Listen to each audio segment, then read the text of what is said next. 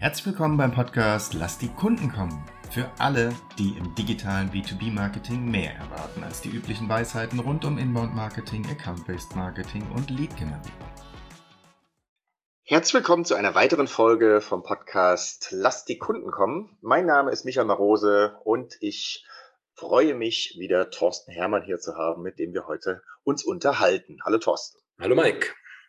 So, wir haben schon ein paar Dinge besprochen, wenn es um Kundengewinnung geht. Ein paar Tools, ein paar Möglichkeiten. Heute schauen wir uns mal eine genauer, äh, eine Sache genauer an, und zwar Kundeninterviews.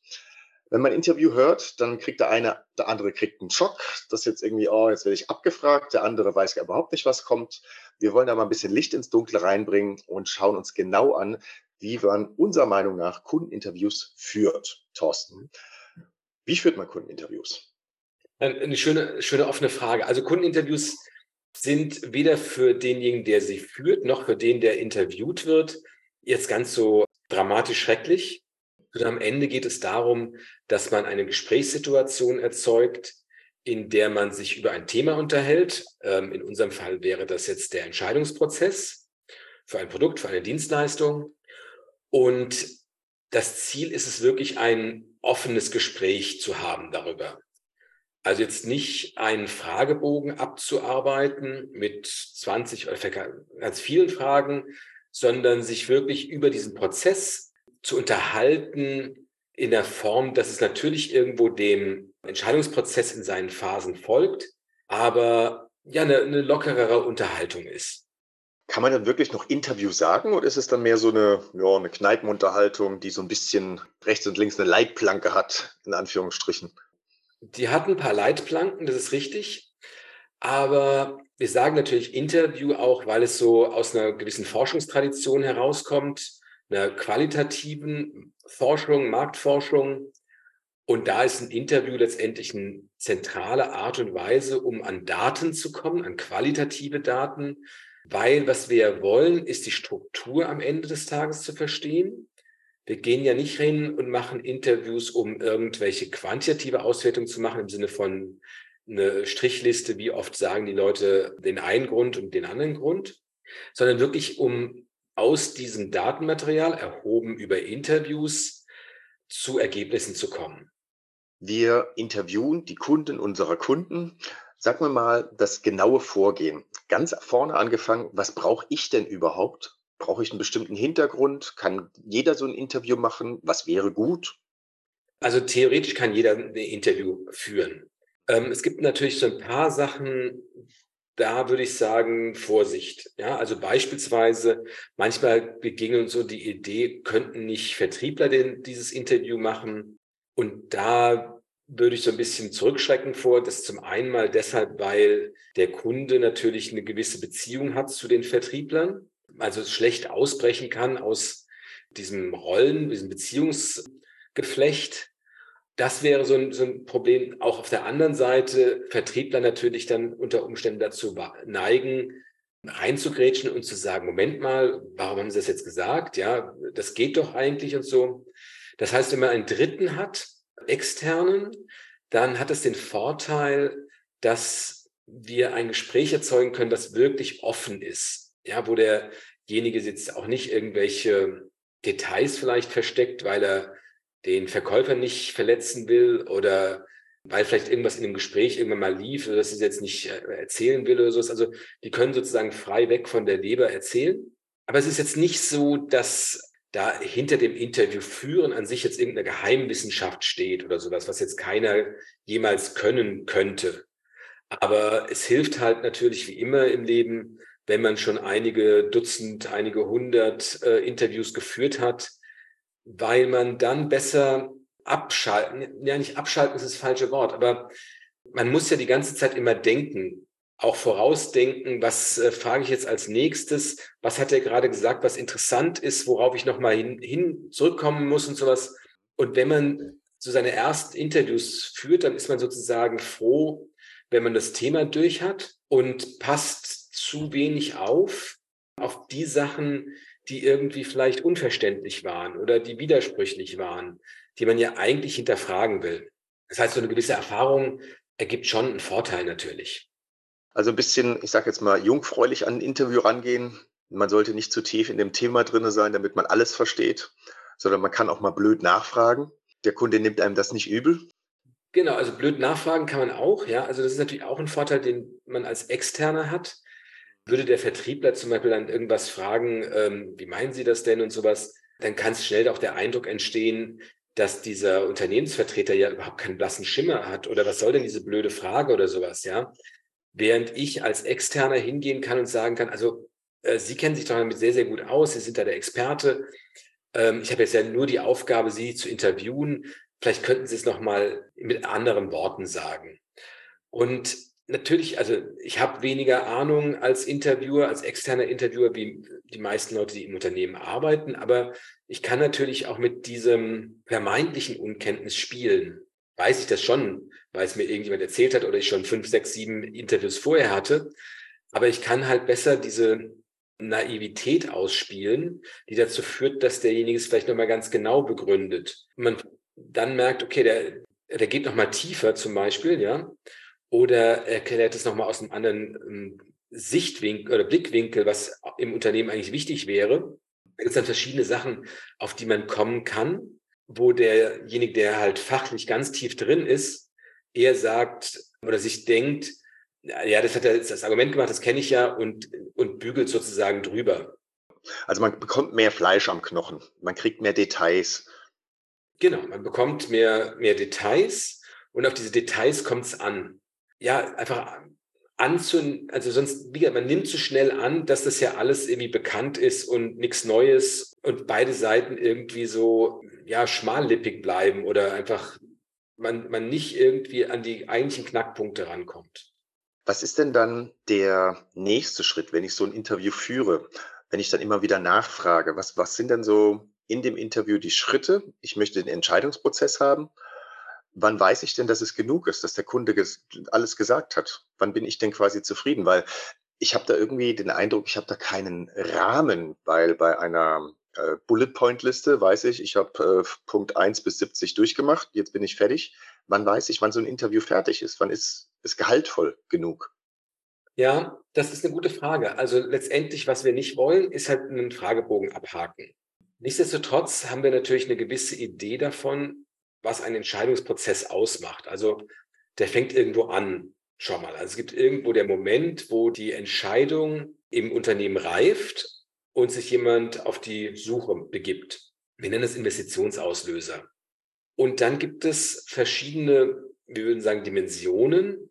Und dann richten wir uns so ein bisschen aus an diesem Modell Five Rings of Buying Insights von Adele Revella, wo man sagen kann, naja gut, also was ist der Investitionsauslöser? Was ist die Erwartung aus, der, aus dieser Investition, dieser Beschaffung oder Beauftragung? Also was möchte das Unternehmen erreichen damit?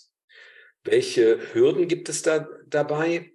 Ähm, das muss man sich so vorstellen, also oder die Frage muss man sich so vorstellen, warum ist dieses Problem nicht schon längst ge gelöst? Ja, also was hat bisher die Lösung verhindert äh, oder verzögert? Warum, warum ging es an der Stelle vielleicht nicht weiter? Dann gibt es die anderen Mitentscheidenden, also wer ist im Buying Center drin und welche anderen Einflussfaktoren gibt es? Wie informieren die Leute sich?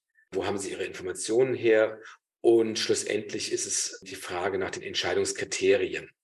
Wir haben so diese Dimension im Kopf und haken die so im Hinterkopf ab, wobei das man auch immer wieder auf diese Themen kommt. Also es ist jetzt nicht so nach dem Motto, jetzt erzählen Sie mir dies, dann das, dann das, dann das, sondern der Ablauf ist eher chronologisch. Ähm, also wo fing es an, bis wohin, bis wann wurde das entschieden und dann eventuell noch, wie war die Einführung, wie war das Projekt oder wie, wie läuft die Nutzung jetzt heutzutage? Das kommt ein bisschen auf, das, auf die Forschungsfrage an. Aber so, ja, wir gehen chronologisch vor, haben aber diese Dimension im Hinterkopf und dann merkt man auch mit einer gewissen Erfahrung automatisch, wann jetzt so alles, ähm, in Anführungsstrichen alles gesagt ist zu diesem, zu diesem Entscheidungsprozess zur Entscheidung. Und machen denn die Interviewten, machen die das gerne? Also in ihrem Zeitplan drinne, wenn die jetzt da äh, landunter sind und dann kommt da einer, möchte gerne noch ein Interview haben für eine Firma, mit der wir schon lange zusammenarbeiten. Oder es gibt ja auch den Fall, eine Firma äh, möchte gerne ein Interview von Kunden, die nicht Kunden geworden sind. Wie ist denn da so die Resonanz? Machen die Leute das gerne oder gibt es da einen Trick, die zu überzeugen?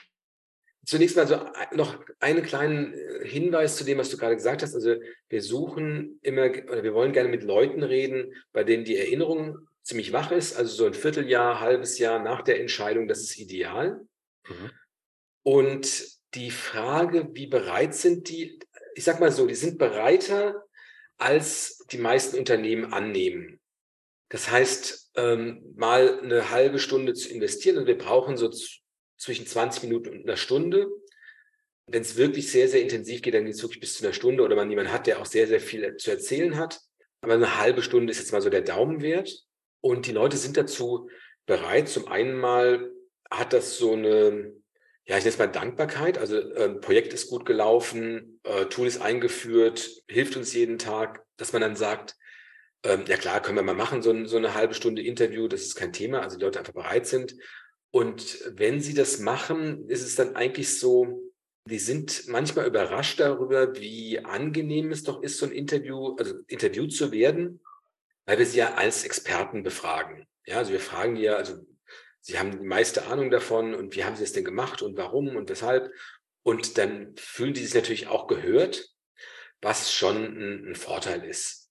So ein bisschen Bauchpinseln ja, könnte man Bauchpinsel nennen, aber am Ende des Tages ist es ja wirklich so, die haben eine Menge Ahnung und das ist für uns halt auch wichtig, beziehungsweise für unsere, unsere Kunden. Insofern ist da so ein bisschen Bauchpinseln dabei, ja, auch gehört zu werden und so weiter. Leute äh, reden natürlich ganz gerne so über das, was sie, worüber sie viel wissen.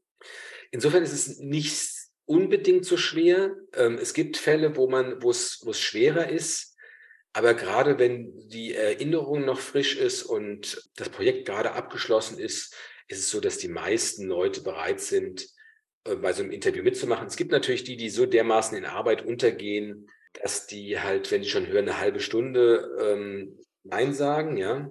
Aber das ist eher die Ausnahme als die Regel. Wenn wir Leute interviewen, dann ist es ja oft so, dass wir sagen, ja, so ein Dutzend wäre gut, also zwölf.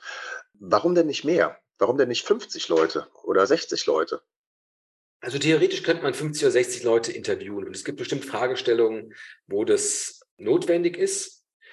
Im Allgemeinen erkennt man nach sowas wie zehn Interviews die Strukturen. Manchmal ein bisschen früher, sieben und manchmal ein bisschen später. Deshalb ist zwölf so eine sichere Bank dann merkt man beim, bei den Gesprächen, spätestens dann bei der Auswertung, merkt man dann, dass sich Sachen wiederholen, dass die gleich argumentieren und man eigentlich nicht hinausgehen muss über so eine Zahl wie ein Dutzend. Okay, das ist, das ist wunderbar, weil da wird nämlich nochmal sehr, sehr deutlich, dass es um den Entscheidungsprozess geht. Also nicht um diese demografischen Werte, äh, wie alt sind sie, ja, wo kaufen sie denn ein oder sowas, sondern tatsächlich nur um den Entscheidungsprozess, also die Fakten. Ja, das haben wir öfters mal in, in Projekten, dass man denken würde, die müssten doch alle ganz anders, also unterschiedliche Personen unterschied, mit unterschiedlichen demografischen Profilen müssten doch die Welt dann auch ganz anders sehen. Das ist seltenst der Fall, weil die Leute aus einer professionellen Rolle heraus sprechen weil die halt alle, ähm, ob es jetzt die junge Frau ist oder der ältere Mann, ähm, eine gewisse Aufgabe zu lösen haben. Und dann ist die Art und Weise des Herangehens letztendlich sehr, sehr, sehr ähnlich. Plus, wenn man diese ganz, ganz großen Mengen hat, also das kann man, das kann schon sinnvoll sein, wenn es zum Beispiel bei, nehmen wir mal Beratungsleistungen, wo es jetzt nicht um so ein klares ein Produkt geht, wo es dann verschiedene Perspektiven nochmal geben kann, die schwerer zu erkennen sind als bei, äh, bei Produkten, die einen gewissen Funktionsumfang einfach haben. Da könnte es schon mal sein, dass man darüber hinausgeht und dann sozusagen darüber dann Untergruppen bilden kann. Aber in der Regel reicht es, also dieses Dutzend. Und das andere, was du gerade noch gefragt hast, Kunden, die man verloren hat, sind in der Tat auch interessant. Ähm, zum einen so aus der ganz pragmatischen Sicht, warum haben die sich denn dagegen entschieden? Ja, also einfach das am konkreten Fall zu, zu lernen, zu verstehen. Aber natürlich auch, weil in diesen Strukturen, die ich gerade beschrieben habe, es dann irgendwelche Brüche geben kann. Also vielleicht haben die irgendetwas nicht gesehen, nicht verstanden, was die anderen, die wir befragt haben, gesehen und verstanden haben. Und dann kann man letztendlich an diesem Gegenüberstellung ganz gut verstehen, dass die auch wiederum weitestgehend ähnlich argumentieren, aber es dann vielleicht doch irgendwelche Unterschiede gibt. Und insofern sind, also ich freue mich immer, wenn wir Leute haben, die sich dagegen entschieden haben. Das ist natürlich aus Unternehmenssicht, die wollen natürlich, dass jeder, jeder sich dafür entscheidet, ja. Aber im Sinne von daraus lernen, um es besser zu machen, ist es natürlich super, weil die, bei denen alles glatt lief, sind alle interessant und so weiter. Aber die, die halt verloren gegangen sind, da muss es ja einen Grund geben. Und den noch rauszufinden, ist halt natürlich ein echter Vorteil. Ja, ist die Lernkurve auf jeden Fall größer. Ja, wunderbar. Kundeninterviews führen. Am besten jungfräulich anstellen, ein bisschen naiv, trotzdem nachbohren, immer wieder nachfragen. Keine Regeln einhalten, kein Bullet Point Liste, sondern frei. Narrativ ist das, ne? So heißt das, gell? Wenn man die Interviews Genau, wir lassen narrat wir machen narrative Interviews, das heißt, wir lassen die Leute eine Geschichte erzählen, die Geschichte von ihrem Entscheidungsprozess und haken dann an der einen oder anderen Stelle nach, damit wir so die gesamte Begründungslogik verstehen können am Ende. Ich freue mich jetzt schon auf unseren nächsten Podcast, der nämlich darauf zielt, zu gucken, was machen wir mit dem ganzen Zeug, was wir jetzt aufgenommen haben, weil es sind ja Massen an Daten, an Informationen, wenn man Interviews führt. Zwölf Leute eine halbe Stunde lang, kann man sich mal ausrechnen und anhören bzw. anschauen. Wir uns das in unserem nächsten Podcast wenn es wieder heißt, lass die Kunden kommen. Vielen Dank, Thorsten. Ja, Dankeschön. Schön, dass Sie heute eingeschaltet haben bei Lass die Kunden kommen. Sollte Ihnen der Podcast gefallen, freuen wir uns über eine 5-Sterne-Bewertung. Dies hilft anderen, diesen Podcast auch zu finden. Wenn Sie Fragen, Anregungen oder Themenvorschläge haben, kontaktieren Sie uns gerne über www.chainrelations.de. Chain Relations in einem Wort. Sie können sich direkt mit Thorsten Hermann auf LinkedIn vernetzen, ihm folgen und dort an spannenden Themen teilnehmen. Thorsten schreibt man ohne H und Hermann mit zwei R und zwei N. Jetzt sagen wir Tschüss und auf Wiedersehen bis zum nächsten Mal.